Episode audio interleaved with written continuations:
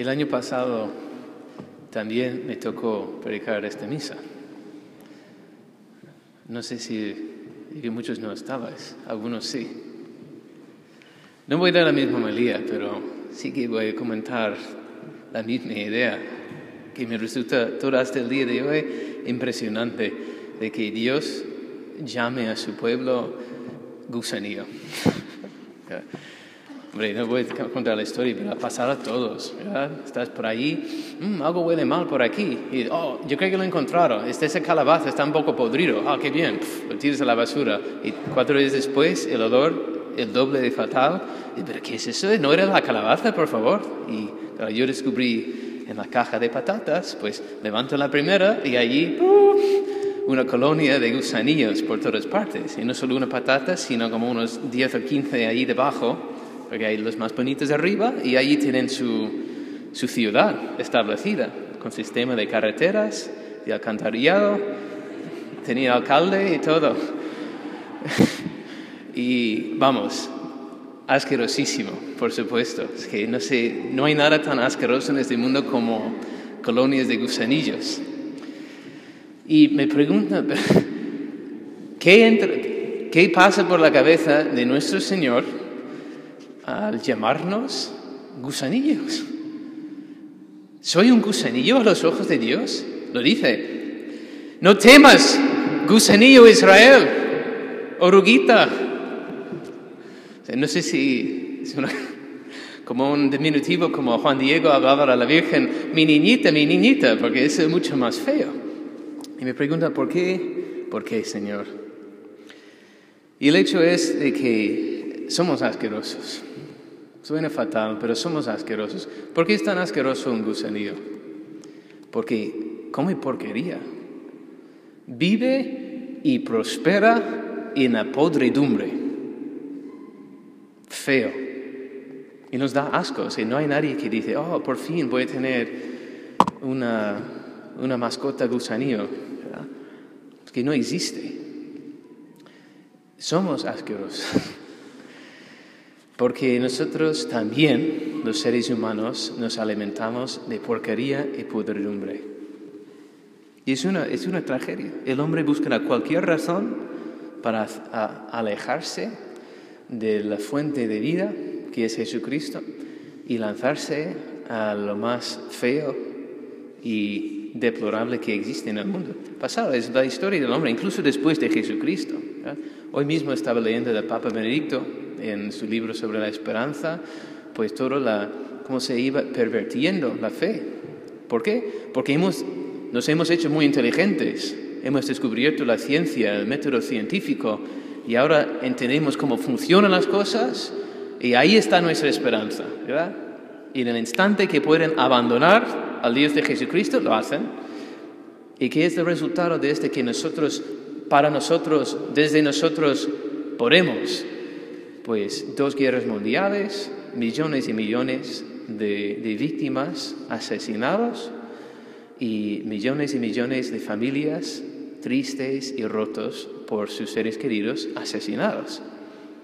Pobreza, miseria, la, la revolución y la caída de muchos regímenes totalitarios que ahora vemos que nos hemos equivocado brutalmente poniendo la esperanza en nosotros mismos. Y esa es la historia del hombre. Siempre que se aleja de Jesucristo, que es el fuente del agua viva, que nos alimenta a través de su iglesia, se corrompe el hombre y nos hacemos cada vez más gusanillos y oruguitas a los ojos de Dios. Pero dice, no temas.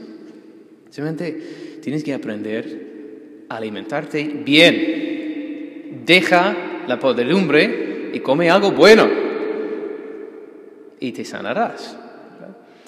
Yo podría decir ejemplos. No me gusta hacer ejemplos porque si digo un ejemplo que sirve para uno, tal vez no sirve para otro. Y digo, oh, obviamente no está hablando de mí, está hablando de ese que tiene problemas que no sé qué, no sé cuántos.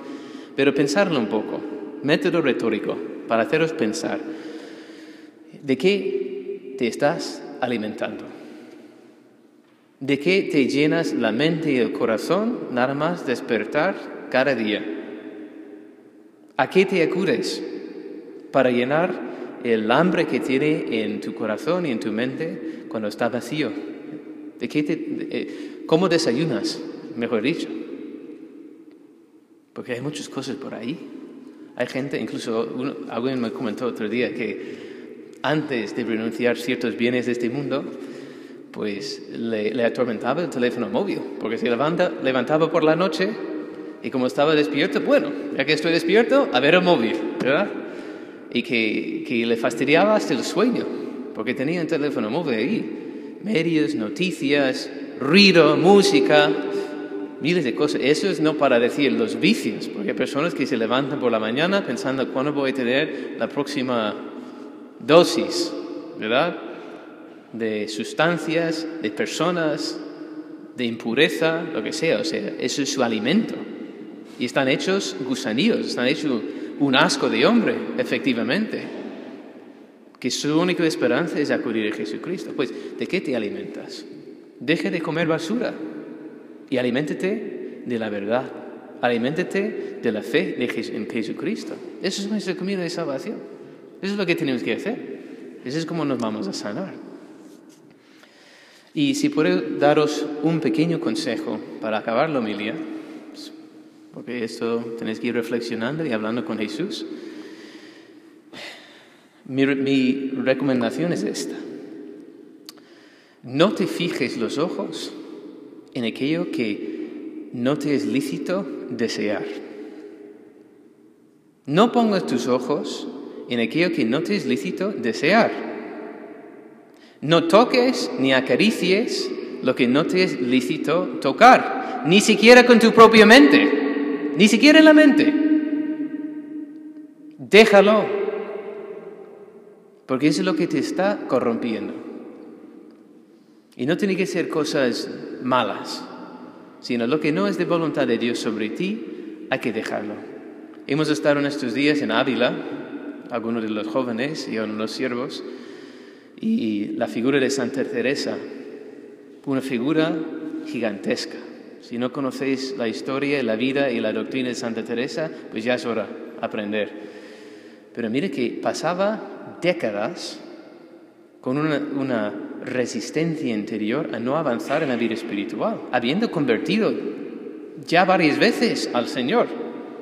Pero como tenía un apego a las conversaciones, ¿verdad? Que era muy chacharacherra y que, bien, muy social, muy así, simpática, entonces todo el mundo quería venir a hablar con ella. Y pasaba demasiado tiempo en el locutorio y demasiado poco tiempo rezando. Y se daba cuenta. Y el Señor tuvo pues un momento y dice, pues basta ya, es que no puedo aguantar más. Y el Señor pues le habló al corazón, le dio su primer arrobamiento en la oración y dijo, ya no quiero que estés hablando con los hombres, sino con los ángeles. Y para ella le estaba corrompiendo hablar demasiado. Y, pero eso es, eso es mucho, padre, eso es demasiado, no puedes pedir eso. ¿Cómo que hablar va a corromper a una persona? Pues mire que le estaba impidiendo a Santa Teresa ser Santa Teresa. Y hubiera quedado allí como la Tere, otra más. Y hoy día es Santa Teresa, porque se desprendió de lo que no le, no le era lícito disfrutar. Que para otros sí, para ella no. Entonces pensarlo y renovarlo. Porque a veces haces la renuncia y años después piensas que ya lo he renunciado, pero mira, todavía en tu corazón estás aquí como acariciando pues ese gustillo, esta atracción que te atrae y tienes que romper. Y de nuevo tienes que renovar tu, sí Señor, si tú quieres que renuncie esto, lo voy a renunciar. Y ese es el camino de la salvación y la santificación, es lo que nos hace bellos y preciosos los ojos de Dios. ¿Y en qué tenemos que poner los ojos? Pues en lo lícito, ¿verdad? Pensar la diferencia entre un hombre que mira a una mujer cualquiera por la calle, que normalmente no es mirando a su cara, por cierto, sino a otras partes, y un hombre que mira a los ojos de su esposa, bajo la protección de la entrega total que han hecho en su matrimonio. Si no tiene que ver uno con el otro. Además, es una mirada preciosa O la, la mirada de un padre de una madre y su recién nacido. Si una mirada, están extasiados en amor, contemplando un regalo hecho a ellos. Pues mire, esta es la mirada que tenemos que tener con el Señor. Tenemos que aprender a enamorarnos de Jesucristo y solo Él. Y alimentarnos por la mañana, pensar en Él y alimentarnos de Él. Y eso es la última anécdota que cuento en la Biblia. Porque yo estaba una vez, yo le contado el año pasado, en un convento de, monjas. Y sin, o sea, no había culpa ninguna, porque nos ha pasado aquí con las formas, o sea, defecto de fábrica. Hay bichillos ahí dentro y lo encuentras. Pero en la Eucaristía consagrada, era Jesucristo en la custodia. Pues voy a ir a la bendición y veo, ¿pero qué es esto? Gusanillos, allí, encima de la Eucaristía. Y dice, pero Dios mío. Y no sabía cómo decirle con, suavidad, mire hermanitas, que no sé, me dejan la llave al sagrario que voy a consumir el Santísimo porque tiene gusanillos. Y, y lo hice, ¿verdad? Y le comí a Jesús, gusanillos y todo. Y y después, eh, eh, dentro de, la, de, la, trauma que estaban sufriendo las hermanas monjas, porque estaban dolidas que en su propio convento Jesús podría tener gusanillos encima, pues el hermano que me acompañaba decía, pues mire, a mí me hizo muchísimo bien, porque me sabe, yo como ese gusanillo, yo soy como el gusanillo, y ahí estoy, comiendo a Jesús. Y efectivamente, esa es la gran sabiduría de esos gusanillos, que han encontrado un alimento puro y precioso, la Eucaristía. Y la Eucaristía no estaba podrida, era la Eucaristía, era Jesús. Y le estaban comiendo a Él. Pues brindis a los gusanillos más piadosos del mundo, porque nos están enseñando el camino para agradar a Dios. Nada más que la Virgen nuestra Madre nos ayude a ser humildes, no temer llamarnos gusanillos delante de Dios, sabiendo que si cambiamos de alimento nos va a purificar, purificar y sanar. Que así sea.